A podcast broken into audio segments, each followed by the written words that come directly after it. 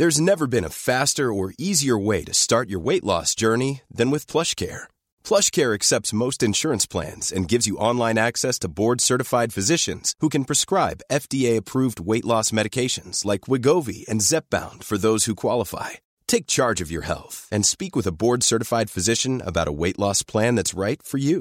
Get started today at plushcare.com slash weight loss. That's plushcare.com slash weight loss. plushcare.com slash weight loss.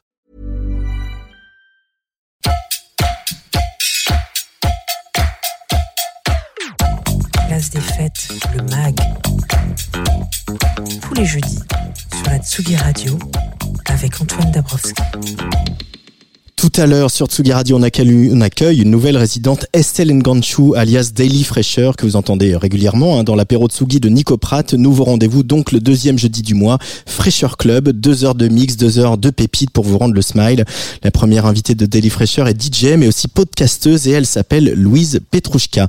Place des fêtes, donc deuxième partie euh, d'ici là, jusqu'à 18h30. Il fait froid, l'éducation nationale est en grève, le ministre de la Santé a le Covid, le temps parfait pour rêver un monde meilleur. C'est ce qu'on fera avec euh, Macha Bino, la rédactrice en chef du mouvement Up. C'est aussi le temps idéal pour jouer aux jeux vidéo et dans quelques instants, on retrouvera notre gamer musicologue préféré, Antoine Gaillanou. Et puis, on va profiter de ce premier Mac de 2022 pour faire un petit tour d'horizon totalement subjectif des sorties de disques attendues au premier trimestre.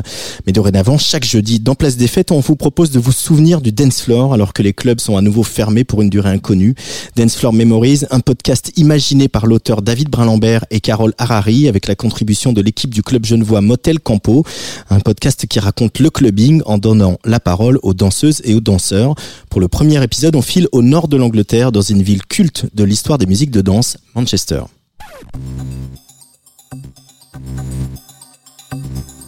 Au début, c'était le club social des chauffeurs de bus et les employés des, bus de, de, la ville. Et euh, après, c'est devenu The Caribbean Club. La boîte la plus vraie, la plus roots, la plus risquée de tout Manchester. Mémoire du dance floor, épisode 1. Marouchka, track exclusive, BSS, Miranda Bad. On est fin des années 80, euh, début des années 90. Et c'est à Manchester, donc dans le nord d'Angleterre, quelques mois après la sortie de l'album, euh, le premier album de Stone Roses. Et j'avais 19 ans.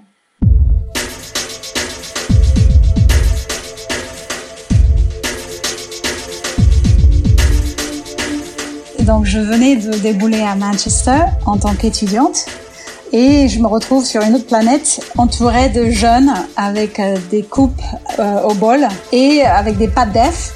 Et euh, voilà, c'était Manchester au moment où ça a explosé, où il y avait le Happy Monday, ça faisait depuis 82 à peu près que qu'ils étaient sur la scène, évidemment New Order, Acid House.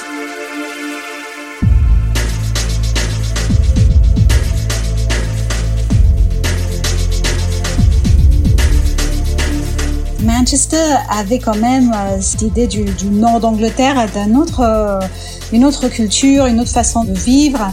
Il y a une espèce d'ouverture d'esprit et euh, une joie de vivre, vraiment quelque chose de très simple finalement dans la façon d'être des, des gens du Nord. Aussi, il faut dire que c'était la période de l'ecstasy et ça faisait que la, que la, nuit à Manchester avait une, ambiance très particulière. Donc, euh, on sait très bien, on connaît bien l'histoire du Hacienda, non, et de Factory Records. Enfin, je veux dire, il y avait ce circuit, non, des soirées, des fêtes, etc. Tu vois, des étudiants. Après, ceux qui étaient un peu plus hardcore, un peu plus sélectifs, ils allaient au Hacienda. Mais le Hacienda, ça commençait déjà à avoir des problèmes, non, des problématiques trop connues, des queues interminables. Tu vois, en 91, il y avait eu des embrouilles aussi. Donc, euh, il y avait aussi un problème de violence. À côté de tout ça, pour moi, c'était vraiment le rite de passage euh, par excellence et c'était, euh, ça se passait au PSV.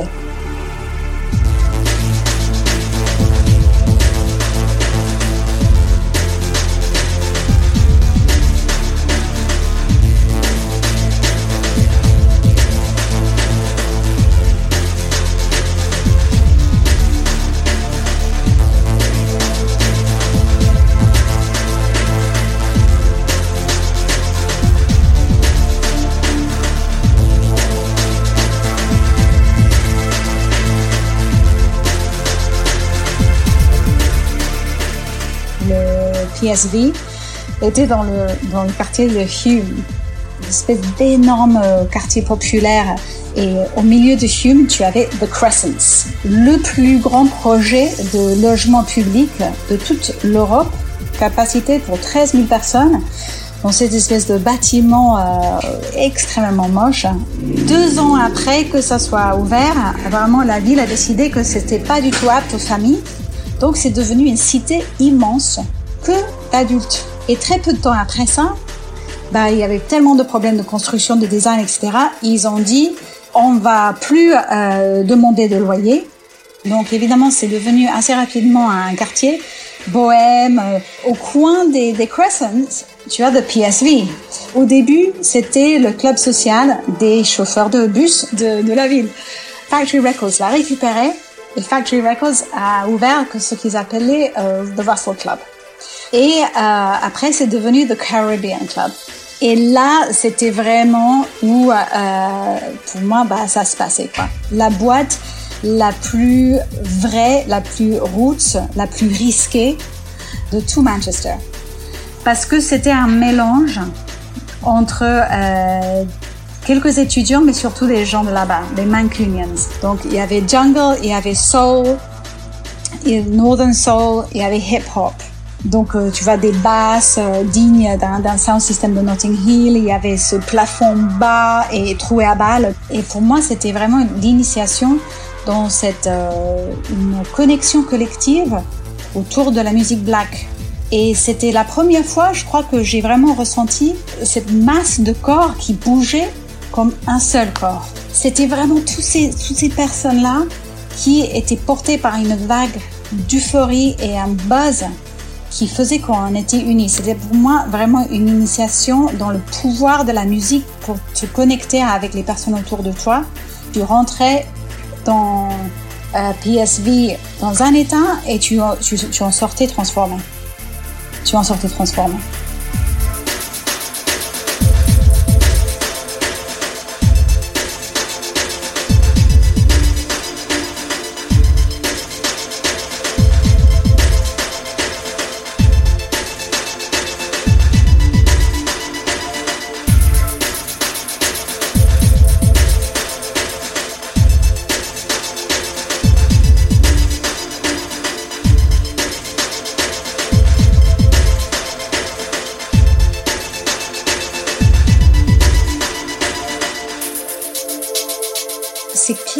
Euh, ça m'a rapproché d'une façon très organique, très viscérale, presque spirituelle, non, euh, à la culture black.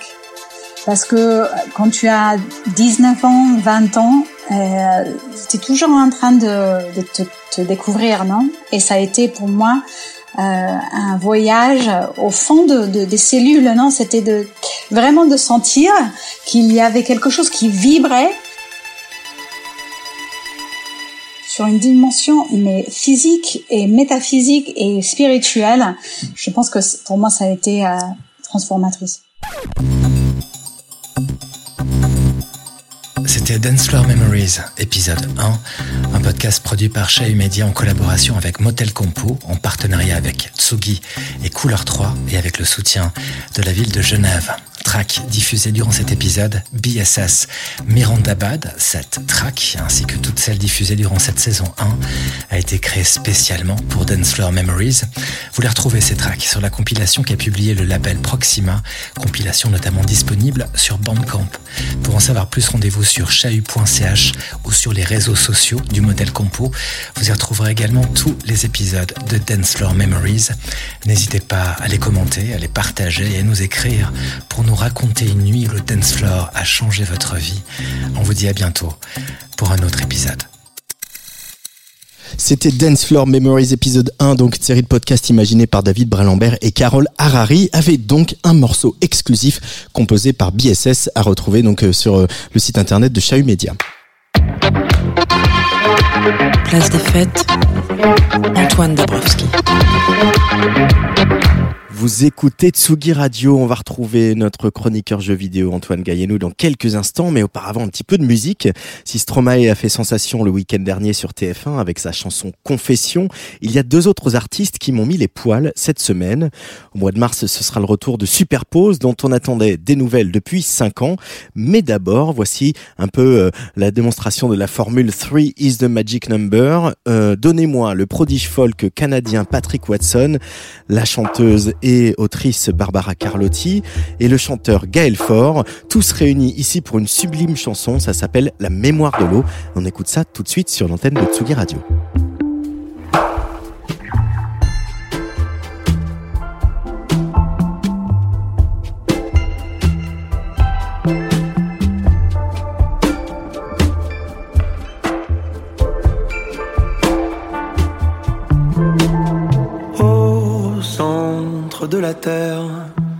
Au centre de la vie, l'eau garde en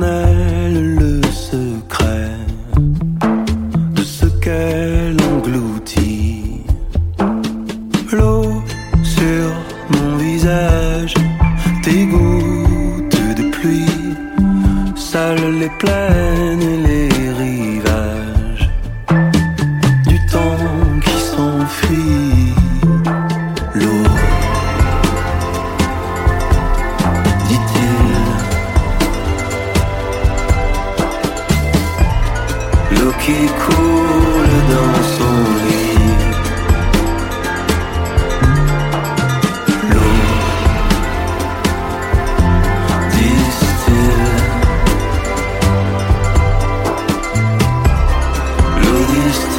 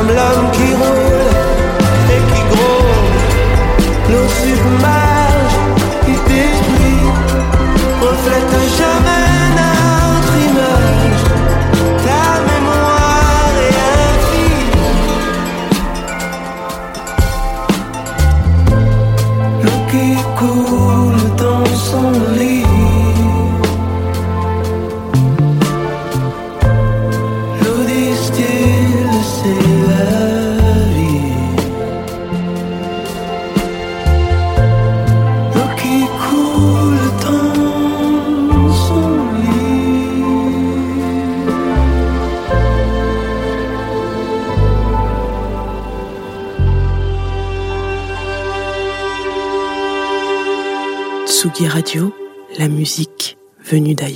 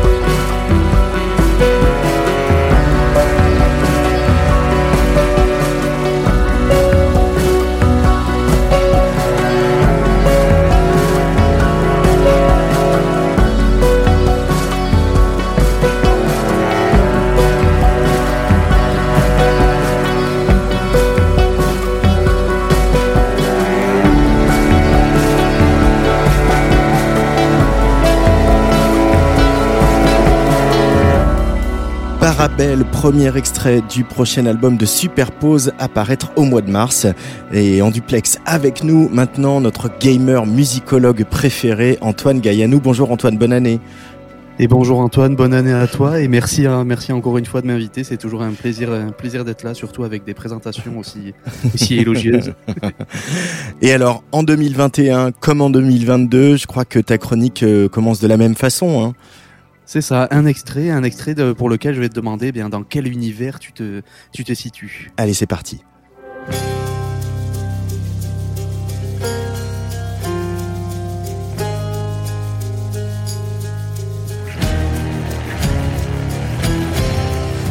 Alors moi j'ai un peu l'impression qu'on est genre le premier concert du début d'après-midi à Clisson pour le Hellfest. Euh, j'ai bon?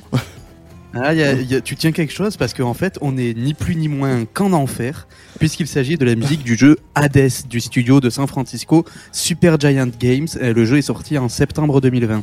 La musique elle est de Darren Korb qui a réalisé toutes les musiques du studio depuis euh, plus de 10 ans. Moi, c'est un jeu que j'ai vraiment adoré et je suis pas le seul. Ça a été un très gros succès, surtout pour de l'indépendant.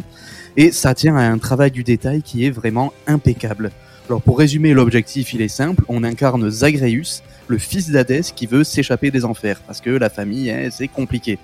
Pour ça, il va devoir affronter eh bien tous les ennemis qui se trouvent sur son passage, que ce soit les mécaniques de jeu, l'écriture, la super direction artistique, la qualité des doublages, c'est vraiment exceptionnel d'avoir un niveau comme ça dans un jeu indépendant qui coûte aux alentours de 25 euros. Ça dépend des, supports. Et bon, tout, c'est parce que tout est très bien pensé et donc tout est très efficace. Et tout ce que je peux dire, bah, tout ce que je viens de dire, ça s'applique exactement à la musique. C'est très bien pour produit, mais surtout très bien pensé bah, pour jamais prendre trop de place. Tout se joue sur le sens du détail, que ce soit dans les musiques d'ambiance ou même dans les chansons. Parce que ouais, au passage, Darren Korb, il s'est bien fait plaisir. Non seulement c'est lui qui double le personnage principal du jeu, Zagreus, c'est lui qui fait la voix, et il interprète également Orphée, le poète maudit dont les lamentations résonnent dans le palais d'Hadès.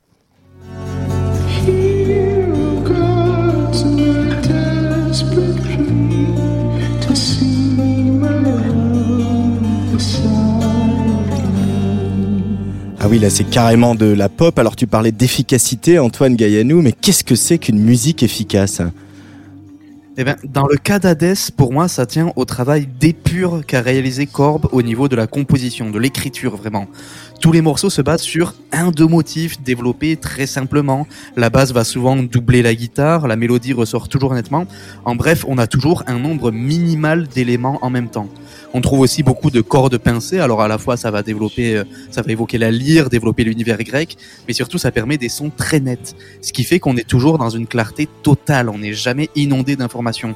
Ce qui est important dans un jeu comme Hades, qui est un jeu d'action, qui doit rester lisible, et c'est d'autant plus important que chaque morceau s'adapte à la situation de jeu. C'est-à-dire qu'on commence chaque niveau par une version assez calme du morceau, et plus on progresse, plus les combats sont difficiles, et plus la musique va s'énerver. Mais chaque fois, c'est toujours basé autour des mêmes quelques motifs. Comme là, avec ce riff qui va accompagner notre traversée de l'Elysée.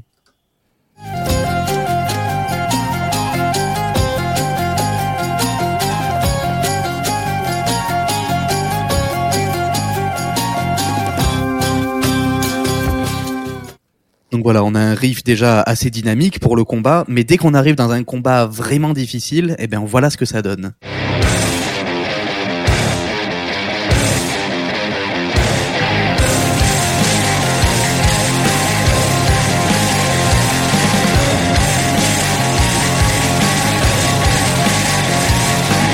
On a sorti la pédale de disto là. Hein. Voilà, c'est ça. Là, là vraiment, on, euh, on, on, en voit. Mais tu vois, c'est toujours le, exactement le même motif. Donc, la contrepartie de cette, de cette clarté de, de l'écriture, c'est que bah, la version sur disque va peut-être sonner un poil répétitive. Par contre, voilà, pour accompagner le sport, pour se mettre de, de bonne humeur, c'est redoutable. Donc, chaque morceau, il va avoir, voilà, voilà, développer sa propre idée, son riff, son un rythme, une mélodie, peu importe. Et ce que je trouve intéressant, c'est d'utiliser une musique, alors certes musclée, mais simple, nette, efficace pour illustrer l'enfer. En fait, le royaume des morts chez Darren Korb, tout, tout comme dans le reste du jeu Hades, c'est pas du tout un lieu de peine, de tourment. Au contraire, c'est un lieu d'action, de progression, voire d'exaltation par moment. Quand on écoute certains titres, on se rend compte que l'enfer, bah, il possède un sacré groove à l'image du dernier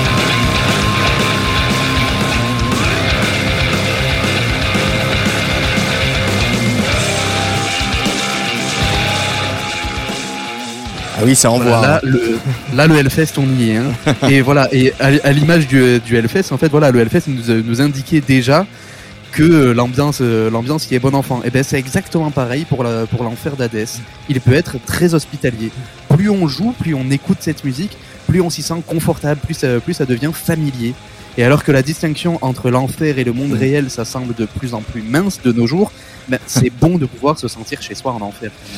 Comme tu dis, merci Antoine Gaillano. Alors rappelle que le jeu c'est Hades, que c'est un jeu euh, pas très cher, hein, qui coûte 25 euros. Le compositeur c'est Darren Korb et le studio. Super Giant Games, donc, et le jeu est sorti sur PC, Switch. Il faudrait que je vérifie s'il a une sortie console. Je crois bien qu'il est sorti sur PlayStation aussi. Merci beaucoup Antoine Gaillanou et on se retrouve le mois prochain. Allez, nous on continue à se balader un petit peu dans ce qui va euh, sortir euh, au tout début d'année pour ce premier trimestre euh, 2022.